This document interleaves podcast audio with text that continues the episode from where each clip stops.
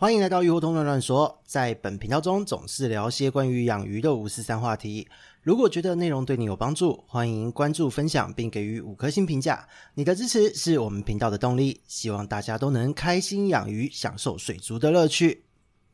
Hello，大家好，这里是鱼活通乱乱说的梧桐，我们又见面了。中秋节连假呢，就这么过去了。面对现实吧，各位。接着呢，就是要面对进入年底的各式各样的工作，还有季节变换的种种。那在这个季节变换的时节呢，四主自己一定要好好照顾自己的身体，千万不要像我上个礼拜就这么感冒挂了。那再来呢，就是也要提醒大家，毕竟我们是养鱼的频道嘛，除了我们要关心四主的健康之外，也是要关心鱼的健康。在这个入秋降温的换季时节，鱼呢也是在这个季节特别容易出事。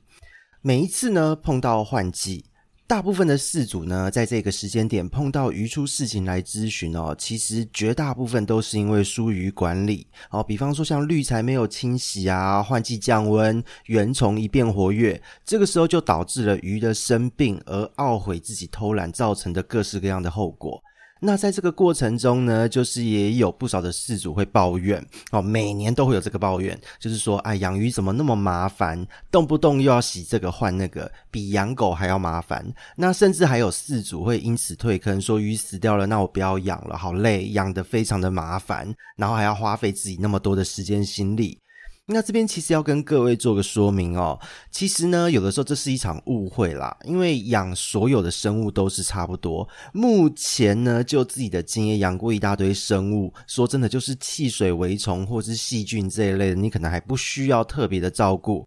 其他呢，都是需要耗费大量的时间精力来照顾的。比方说，以花草园艺植栽来讲，你每天要浇水。可能要施肥，要修剪，季节呢，时候到了，该做什么就是得做什么，否则它就是死掉或是丑丑的在那边，那一点观赏、疗愈人心的价值都没有。那如果说你今天是养互动性比较强的，一般人会养的猫狗哦，像个室友一样，那很不幸的，你今天每天就是得花时间要带它去散步，然后呢，养猫要换猫砂，你要每天提供新鲜的饮水，还有食物，哦，还要干净，要流水之类的。再来就是呢，这一些生物因为有一些传染性的疾病，它们每年的疫苗都要去注射，该做些什么就是得做什么。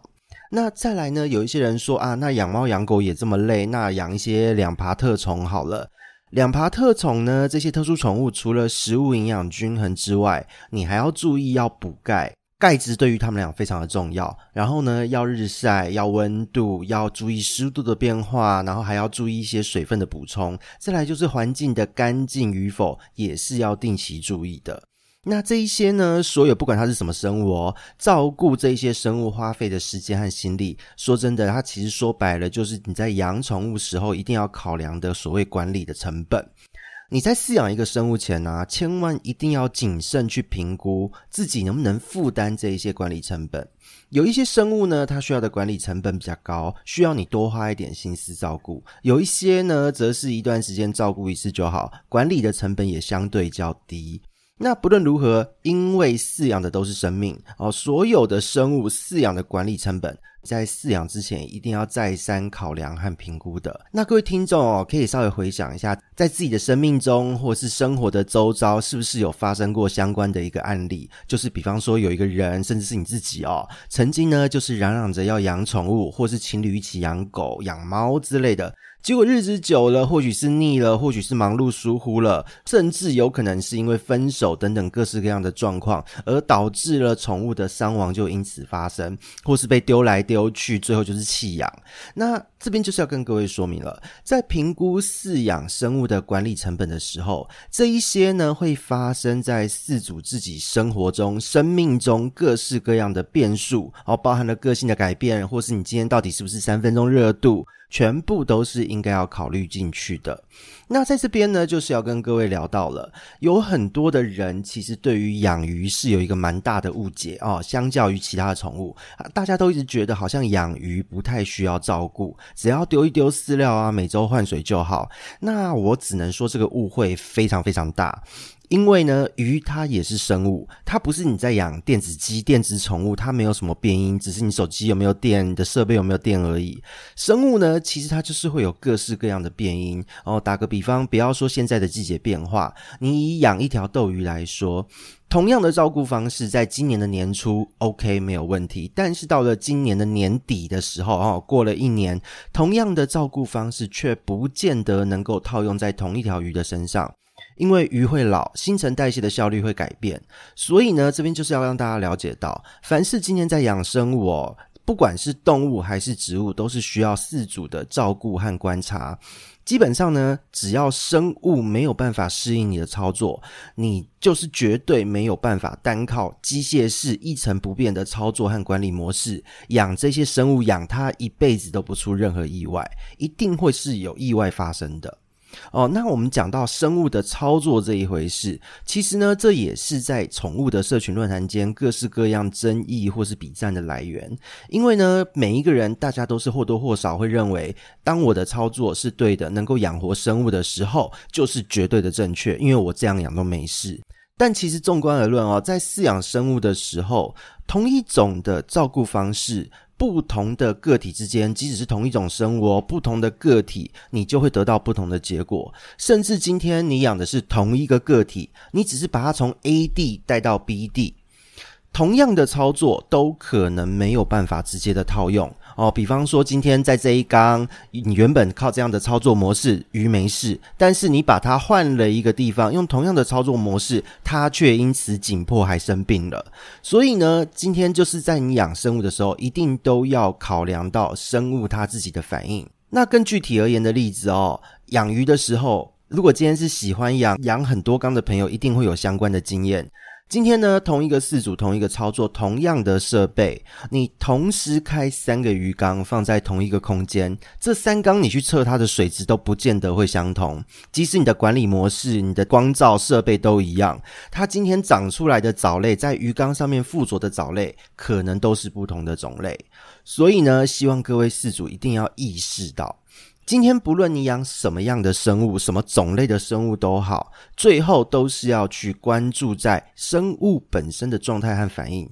而且呢，你一定要依照这些生物的反应来调整你的日常管理操作，而且呢，去采购适合你的管理操作模式，还有适合这个生物反应需求的一个周边商品，而不是单纯的关注在操作的手法和技巧，还有设备哦。那在水族的方面呢，或许啦，是因为鱼的情感表现和互动其实不如犬猫和两爬，因为它可以跟饲主很强力的互动，可以上手，可以玩，可以抱。所以有很多人在养鱼的时候，其实都是用对待植物的方式来对待哦，哦，甚至可以说它是一个室内的装饰品等等的方式，而并不是把它当成是动物。哦，那所以呢，在这样的状况之下，机械化没有变通的操作，一成不变的操作，一年到头都是一样的方式操作，这样子的四足比例，相对于其他的生物比例又更高了一些。哦，别的生物，也许你今天发现它食欲不振，你会去思考它是不是发生什么事，它是不是心情不好，你会去改变你的喂食策略，你可能会带它散散步，或是今天就给它少一点的食物，哦，或是陪它玩一玩，哦，甚至带它去健康检查。可是，在鱼的方面，有很多的饲主，因为把它当成是类似植物，或是像是家中的饰品一样，他今天撒三颗饲料，不吃就是不吃。明天撒三颗，发现前一天还在，那他也不会在意，就今天还是丢三颗，后天还是丢三颗。这样子的事主，其实在我这边的遭遇上是蛮多的。那这个部分就是要提醒大家哦，千万不要这样子哦。鱼的部分，它真的也是生物，千万不可以这样子去照顾它哦。哦，那再来就是呢，因为鱼它其实生活在水里面哦，同样是系统和设备的不同哦。其他的生物或许还好，因为今天如果你养的是猫狗，可能你采购的东西都是周边的一些呃玩具或是一些它相关的一些呃睡床等等，比较是次要的设备。但是对于鱼类来说，因为它生活在水里面，在养鱼的时候呢，设备系统的不同。会大大的影响四主照顾所需要的心力，还有你的照顾模式。所以这也是为什么我们会强烈建议哦，甚至你到各大社群论坛，大家都会建议说，新手建议先做一下功课。哦，为什么要做功课呢？因为你稍微有一点概念。都会让你比较好去找出适合你能够采购的一些周边设备，还有找出最适合你的照顾模式哦。如果说真的不懂，那你也可以请店员帮你做介绍，然后去采购的时候，请店员帮你做介绍，依照你的生活操作习惯来进行这一些设备的搭配。那这边呢，就是要提醒大家，如果说今天你没有办法很熟悉的知道每一个滤材它的功能性或是它的特性是什么，那至少至少我们也要知道最简单的一个概分的方式。那比方说像是石头滤材好了，它比较能够避免水质产生一些快速的变化，它对于水质变化的缓冲能力非常好。但是呢，它的缺点就是容易堵塞，你要频繁的清洗，还有定期的更换哦。这个石头滤材。包含了陶瓷类的，或是是各式各样的一些废石、石头、火山岩之类的滤材，都是有这样的特质。那如果今天你选择塑胶滤材呢？它虽然呢是比较能够快速的让好菌附着，你要养菌来讲，塑胶是首选。它也相对的比较不需要像石头滤材这样子频繁的清洗和操作。但是如果你就是因为它不需要那么频繁的清洗操作，你就忘记了它的存在，过分的疏于照顾，或是当今天换季的时候。因为呢，它的缓冲能力没有像石头滤材这么好，所以这个时候瞬间的水质变化就会非常的快速。所以有的时候可能会发生，如果今天是纯塑胶的系统缸，你今天大量的换水，你今天在换季的时间，你会发现它怎么一下子 pH 值在换完水就瞬间掉下去。这个都是纯塑胶滤材的系统比较容易发生的问题。那再来呢，就是比方说像活性炭啊，各式各样有什么功能的滤棉啊之类的这一类吸附性的化学滤材，你可以适时的搭配。重点是，它的目的是为了让自己的操作争取更多的缓冲空间。但如果说今天饲主是很愿意花时间照顾，而不是那种三分钟热度，可能刚养鱼的前面一个月很热心的照顾，第二个月开始就懒得照顾哦，这样子的饲主，你是可以使用比较频繁的换水和滤材的清洗来取代部分化学性滤材的功能，那你就可以省略这一些滤材的采购。所以呢，三种滤材的特性，大致上要有一个基本的概念，然后呢，去评估自己的一个操作习惯，还有自己的生活习惯，去做滤材的选购，这个是很重要的一个重点。所以呢，我们到这边就来做一个小小的总结，跟各位做一些小小的建议，懒人包。如果今天想要把鱼养好，首先你一定要意识到它是生物。好，鱼就是生物。养鱼呢，在照顾生物时候的一切操作和设备都没有绝对的好或坏啊，对与错。大前提是什么？只要你是顺应着鱼的生理运作，你要去了解你养的这一种鱼，这一条鱼它的生理是怎么运作的哦。比方说，它还是有光周期的需求，它对于温度的喜好是什么，水质的偏好是什么，可以接受的范围是什么？那这个它可以接受的范围，也同时是四组可以接受的操作范围。那当鱼的状况，他在你的照顾之下，一切都是好的。那你在这个操作的过程也不觉得很麻烦，会有负担，不会影响到你的日常作息与生活。比方说，你今天想要出个远门都出不去，想要今天去跟家人旅游一下都没有办法出门，或是假日想休息却要疲劳的一直去花时间心力去清洗滤材，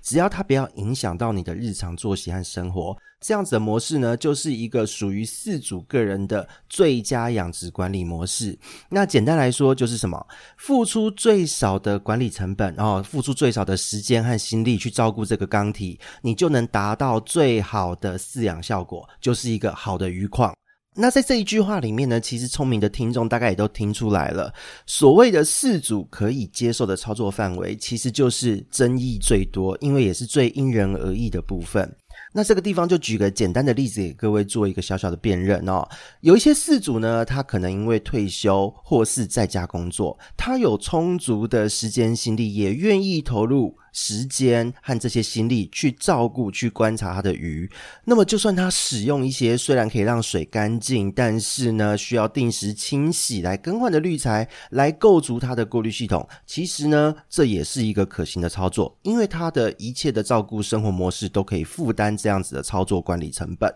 那另外一个方面呢，如果你今天是忙碌的上班族，或是比较希望轻松照顾的事主，比方说像我这一种就是非常懒的懒人派哦。